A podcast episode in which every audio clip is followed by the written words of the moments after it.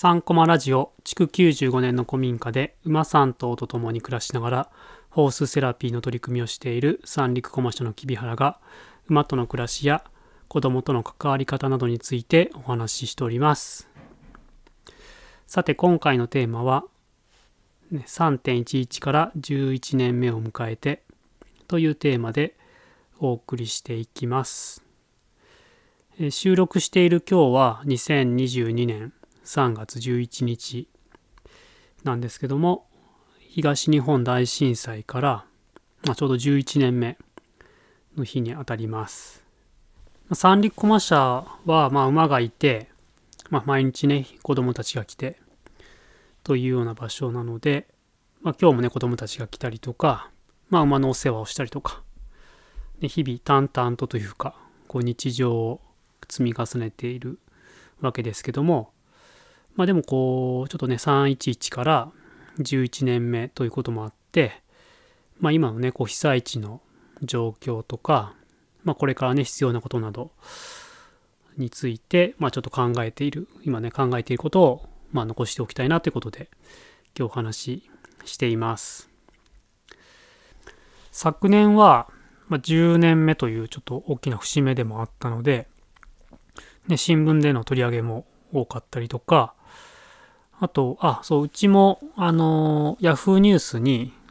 こう、記事をね、掲載していただいたりとかっていうことも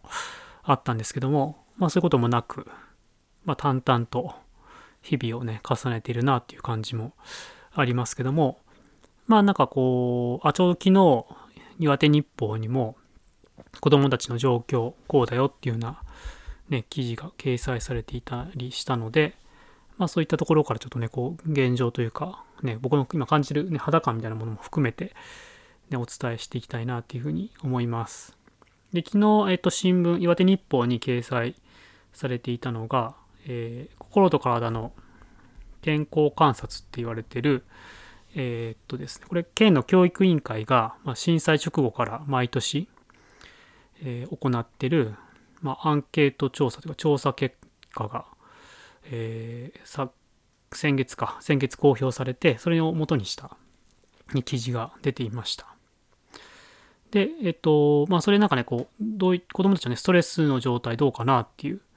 ことでこういくつかね20項目くらいこう答えていくようなアンケートと問診票みたいなものがあるんですけどもそれでえっとまあその中でこうあこの子ちょっとトラウマ反応トラウマのね反応が出てるなっていう子については、まあ、要サポートっていうようなねくくりに入ってでこういろいろね相談につなげたりとかちょっとこうカウンセリングじゃあ受けてみましょうかみたいないうふうにこう支援につなげていくみたいな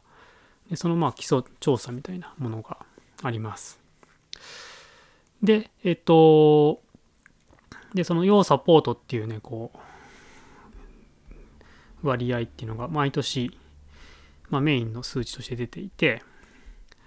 でこうあ、まあ、全全県の小中高校生になるので内陸も沿岸も含めてやってるんですけども実はこの要サポートの割合っていうのがその震災直後から、まあ、今日現現在今まで今年までずっとこう沿岸部の方が高い割合で示されています。でしかも、えっと、ずっとこうちょっとずつ下がっていったのが今年になったらちょっと上がったっていうようなねデータが出ててまあこうね細かい、ね、ななぜ上がった方までそこまでわからないけども考察として新聞でもいい新聞の中でも書かれていたのがあとえーっとですね岩手大学の先生もねそういうふうに書いてたんですけど書いてたんですけどもまあいわゆる新型コロナウイルスの影響があるんじゃないかっていうふうに書かれてました。うんまあ、確かにねいろいろ子どもたちに大きな影を落としてるんだなっていうのがこのね調査でも分かりましたしあと内陸とね沿岸部のこう差っていうのがあどれぐらいの割合かっていうとえっとですね震災ね直後本当に平成23年2011年に取った時は14.6%の子どもたちがその要サポートに当たるっていう風になっててで今年は12.1%まあちょっとずつ下がってるんですね実はね。1年前はすごく高くて。そう翌年2012年はね、12.6%っていうことで、で、その後11%台をずっと言ってたのが、今年になったらぴょぴょこっと上がったということがあります。そう、下がってたのに上がったっていうのがあるのと、あと沿岸と内陸比べると、ずっと沿岸部の方が、ね、1%から2%ぐらい高くて、そう。で、今年は、あ、そう、えっ、ー、とですね、平成、あ、平成、令和3年、ね、2010え、21年度になりますけども、の調査だと、沿岸部は14.3%。で、内陸の方が11.6%っていうことになっていて、非常になんかね、差があるというか、これずっと埋まらないですね、なんか。だいたい、そう、初年度、あ、でも初年度も1.5%ぐらい下がるかな。その後2%ずつぐらいね、こう開いてるような状態で、今年特に開きましたね。うん。で、なんかこれをね、見て思ったのが、そう、やっぱ10年目を節目に、こう釜石でも、こう、居場所学習、子供たちの、ね、居場所学習支援をやっていた団体が、こう、活動を閉じて、ね、その役目を終えたということで閉じたりとか そういろんなねこう事業とかもこう撤退していくというか国に国の事業も含めて減っていったりとかしていったことがあるのでまあなんかねこう10年目過ぎてからがなんか僕たちこのね地域に残って活動している団体としてはいやなんか踏ん張り時だよねって話はしていました。うん、でもそれがなんかやっぱりこう出てた後、まあコロナの、影響があるにしろ、こう差がさらに開いたっていうことはなんかすごくこう重く受け止めてるところです。そもそもえっとそうこれ見てね思ったのがそもそもなんか沿岸部と内陸部ねでは何て言うのかなこういろいろねこう地域で子どもたちに関わるねそういう団体とか取り組みとかっていうのがいや圧倒的に少ないなっていうようなね、こう実感がありました。ね、それがやっぱこう、ね、この今回の結果にも表れていて、これまではなんか支援っていうことでいろいろなね、外からね、応援が入っていたから保っていたけども、まあ、ね、だんだんこう減っていく中で、まあ元に戻っていくと、なんかこうやって差がよりね、出てくるっていうような状況になるので、いや、なんかそれがなんかね、こう、震災から11年経って、いや、そのなんか結果が出てきたんだなっていうふうに思います。なので、ますますなんかね、こう、まあ、三陸コマ社でやってる子供たちのセラピーの授業っていうのが本当に大事というか、こう、地域の中で本当に困ってる、困難を抱えてる子供たちに向けて手を差し伸べてく、けるような、そんな取り組みにこうね、広げて、広げてというか、続けていきたいなっていうふうに思います。で、まあ、子供たちもなんかね、もう、えっと、なんだ、小学校4年生の子たちなんかは、ちょうどうちの娘はね、4年生なんで、震災後に生まれた子たちになるんですけども、まあ、震災そのものはね、経験していないんだけども、そのやっぱこう、被災、被災地のその大人たち自身がこうそういうなんかね大変な状況で暮らしていて、まあ、そういったね影響も、ね、子どもたちにも出てるんじゃないかなっていうふうに思いますし、まああのー、これにはまた全然違う調査で、えっと、震災後に生まれた子どもたちの状況をねずっとこう追跡調査してる事例があるんですけどもそのなんだ、えー、保育園幼稚園入ってる、ね、子供に入ってる時の様子なんかでそこ落ち着きがないとかですね、新作に生まれた子供たちが。そういうのがこう数年間続いたみたいなのが、ね、データとしても上がっていたりとか、まあ、それはなんかね、親のメンタルヘルスの値が良くないと子供もそういう状況がよく見られるっていうような、まあ、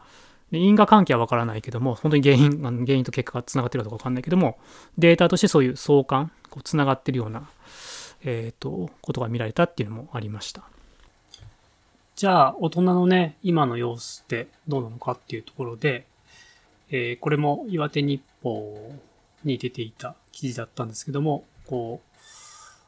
う、えー、っとですね、遺族の方に、こう、取ったアンケートはい、これ、岩手日報が独自にやった調査、アンケート調査ですけども、えっ、と、300人対象にして行ったものです。で、その中でこう、上がっていたところで、えー、特徴的だったことが、あまあ、これは、ね、主にね、大人の様子というか、なんですけども、健康面と、こう、経済面に対して、まあ、震災前に比べてどうですかっていう質問があるんですけども、こう、そこの中でですね、こう悪化傾向にある、ね、悪くなった、ね、やや悪化、悪化っていうふうに答えた方を足すと、まあ、半数を超えていたっていうことがあります。まあね、11年ね、まあ、震災が経って、まあ、年齢も重ねたってこともありますけども、まあ、大人のね、様子もやっぱりまあ、あんまり良くなってないというか、ね、こうマイナス面を抱えてるっていうことが、ここからも見れるかなっていうふうに思います。まあね、そんなね、こう、子供たちや、まあ被災地のね、大人たちの様子が、ね、あるんですけども、まあ、その中でなんかね、三陸マ社今後、ね、どうしていこうかなっていう時に、まあ前もちょっと話したかもしれませんけども、ここでも。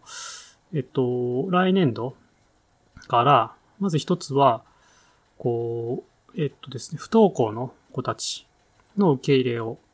まあ、定期的にというか、行っていこうかなというふうに考えています。ちょうどね、あの、えっと、そう、311と前の日に、毎月1回、あの、子供支援とかに関わっている、まあ、団体個人の方たちの情報交換の場を毎月やってるんですけども、まあ、その中でも、やっぱりこう、先ほどの話に出てた、まあ、こう、震災から10年過ぎて、こういろんな猫支援が減ってるよねって話が他の方からも出ていたりとか、あと、ね、不登校の子たちのなかなかやっぱ居場所というか、ね、選択肢がやっぱ少ないなっていう沿岸部はって話があって、ま今までもう三里コマ社で、えっと、まあ、口コミというか、いろんな紹介でね、人づてで、こう、不登校の子が時々来るってことがあったんですけども、まあ、ちょっとちゃんと、ちゃんとというか、あの、そういう子たち受け入れしてますよっていうような、ね、こう、チラシのようなものも作って、まあ、定期的に、まあ、前ちょっと毎日のが今すぐには難しいんですけども、まあ、週1回とか2回とか、ね、こう、解説というか、受け入れできるようなことをこうやっていこうという話をしています。で、もう一つが、えっと、森の幼稚園、ね、牧場の幼稚園っていうのかな、うちは馬だから、ね、あの、未就学の子たちと、まあその親、親、まあ主にお母さんたちだと思いますけども、が、えっと、いろんなね、こう、馬の体験とか自然遊びとか、ね、森の中で遊んだりとか、川遊びしたりとか、しながら、こう、過ごす。まあ、それもなんか、ただこう、そういう体験だけじゃなくて、こう、大人同士の親御さん、お母さん同士のこう、つながりがね、持てるような、そういうこう、場を、まあ、これもね、月何回か、月2回ぐらいかな。まず、すく、ね、できる範囲で少しずつですけども、やっていこうって話をしています。まあ、これはなんかね、先ほどの、あの、後半の、ね、あの、大人のね、健康面、経済面、悪化してるって話がありましたけども、まあ、少しでもなんかね、こう、地域内での、こう、つながりを作って、そう。で、お母さん同士が繋がることで、こう、安心して、子育てできるような、そんなこう、サポートにも、ね、していけたらいいなっていうふうに考えていて、そんなことも考えたりしています。まあ、あとはね、こう、今、受け入れしてるね、こう、主に、まあ、発達障害を持っている子たちの、こう、放課後とか、ね、週末の、ね、セラピーの場も継続しながらというような感じで、まあ、まずね、できることから少しずつ広げて、ね、生きていって、ね、この、今後ね、こう地域内で、こういろんな人と繋がりながら、ね、子供たちを支えれるような、そんな、こう、取り組みを広げていきたいな、っていうふうに考えていました。えっ、ー、と、あ、今日なんかね、いろいろ紹介した、えっ、ー、と、まあ、アンケートのところとか、えっ、ー、と、まあ、新聞記事で、まあ、あの、ネット上に上がってるものがあれば、そういうリンクとかも概要欄につけておきたいなというふうに思いますし、あ、なんかね、そういう、はな、あの、そうそうそう、震災後に生まれた子供たちの、その、ね、落ち着きがないとか、そういったお母さんたちのね、影響があるっていうのも、えっ、と、昨年書いたね、Yahoo ニュースのところでも、ちょっとその取り上げたりとかしてあるので、まあ、そのリンクとかもつけておきますので、もしよかったら、あの、ご一読いただけると嬉しいなっていうふうに思います。ね。で、あと、えっと、そう、いろんなね、取り組みしていく上で、まあ、まずね、まあ、うちのね、いろいろこう、なんだ、セラピーでね、あの、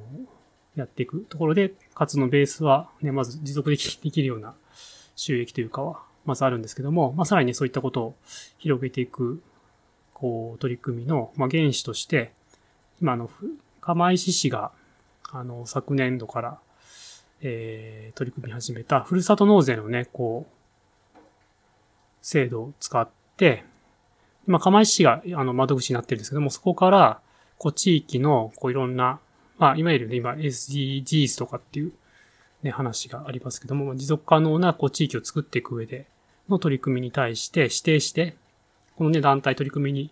こう、私のふるさと納税使いたいっていう形で、あの、なんだ、うちもね、あの、三里駒社も手を挙げて、取り組みの一つとして入ってますので、ね、もしよかったらそういうね、こういろんな不登校とか、こういう困難抱えてる子供たちのための、ね、原資にもさせていただきますので、もしよかったらそちらの方もご支援いただけると嬉しく思います。はい。ということで、今回は、まあね、311でね、震災から、東日本大震災から、まあ11年目を迎えて、まあ今現状ね、どうなのかなっていうようなところと、まあそれに対してなんかね、今後こういうことできるんじゃないかなっていうような、で、3人この社でやっていこうというようなお話をしていきました。はい。ちょっとね、長くなりましたけども、で、またね、ぜひ、あの、被災地ね、だいぶ、こう、ハード面とかね、こう、見た目のところは復旧というか、していまして、ね、雰囲気も、だいぶ震災直後と違いますので、機会あればぜひよかったら来ていただければというふうに思います。ということで、今回ね、長くなりましたけど、ね、お聞きいただき最後までお聞きいただきありがとうございました。それではまた。